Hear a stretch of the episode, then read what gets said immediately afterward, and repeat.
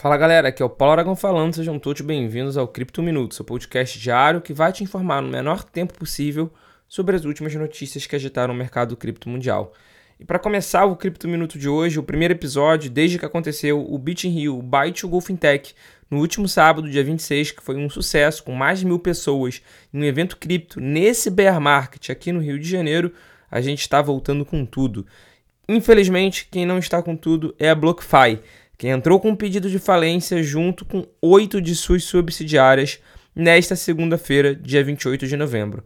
Assim como a FTX, a empresa solicitou, na verdade não foi um pedido de falência, foi a proteção do capítulo 11 da Lei de Falência dos Estados Unidos, ou seja, é um pedido de recuperação judicial.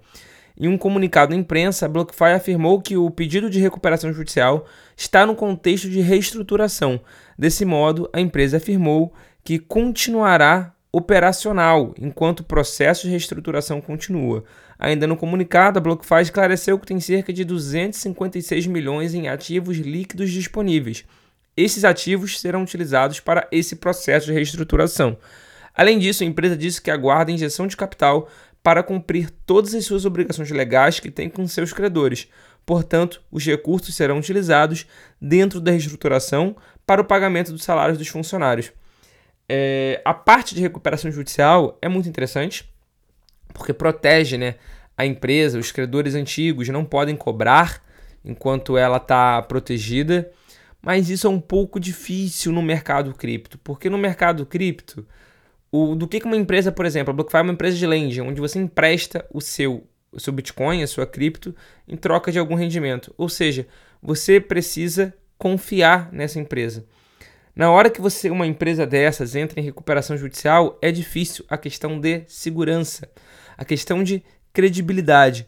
Então, é algo bem complicado acreditar, infelizmente, é algo bem complicado acreditar que esse processo de recuperação judicial vá prosperar, vai dar certo. Mas aí a gente acompanha o que, que vai acontecer e vai avisando vocês aqui no Cripto Minuto. E continuando o Cripto Minuto de hoje, a exchange de criptomoedas Binance está movimentando grandes quantidades de criptomoedas como parte de suas auditorias de prova de reserva, de acordo com seu CEO, o CZ. A Binance enviou 127.351 bitcoins, ou seja, mais de 2 bilhões de dólares na cotação atual, para uma carteira desconhecida no último dia 28 de novembro, informou o Whale Alert. É um perfil que tem tanto de Twitter quanto de Telegram que fica monitorando grandes carteiras.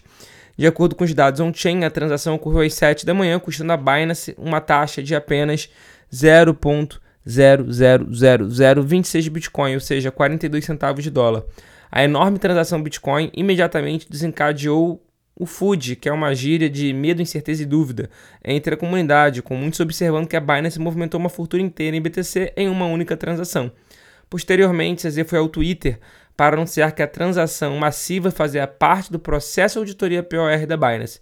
Ele também pediu à comunidade que mantenha calma e ignore o FUD, afirmando, aspas, o auditor exige que enviemos uma continha específica para nós mesmos para mostrar que controlamos a carteira.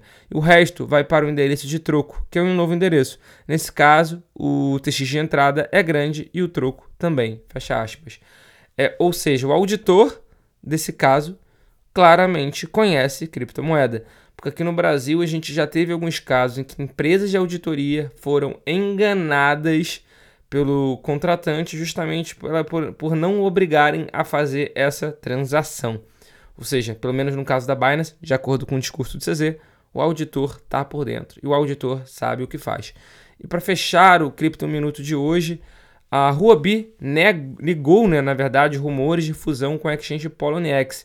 Conforme foi noticiado lá no portal criptofácil.com, Justin Sun afirmou que as exchanges Huobi e Poloniex poderiam se fundir no futuro. Vale ressaltar que o Sun, é, que é o fundador também da Tron, né, da TRX, é controlador da Poloniex. No entanto, a Huobi negou esses rumores. De acordo com, China, com o jornalista chinês Colin Wu, a Huobi disse que os rumores de uma possível fusão com a Poloniex são categoricamente falsos. Foi o próprio Wu o primeiro a relatar esse rumor, ao qual o Sun jogou fogo durante uma entrevista ao The Block. Abre aspas, gostaríamos de deixar registrado que os rumores de que a Huobi logo se fundirá com a Poloniex são categoricamente falsos. Robi e Poloniex operam de forma independente. Isso foi um comunicado oficial da própria Robi.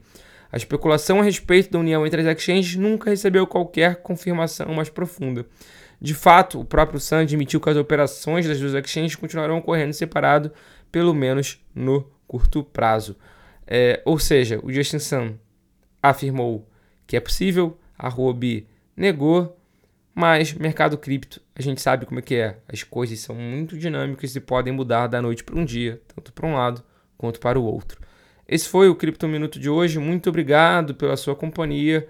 Estejam atentos aqui no canal do Criptofácil, muitas novidades virão. E esse foi mais um Cripto Minuto. Valeu!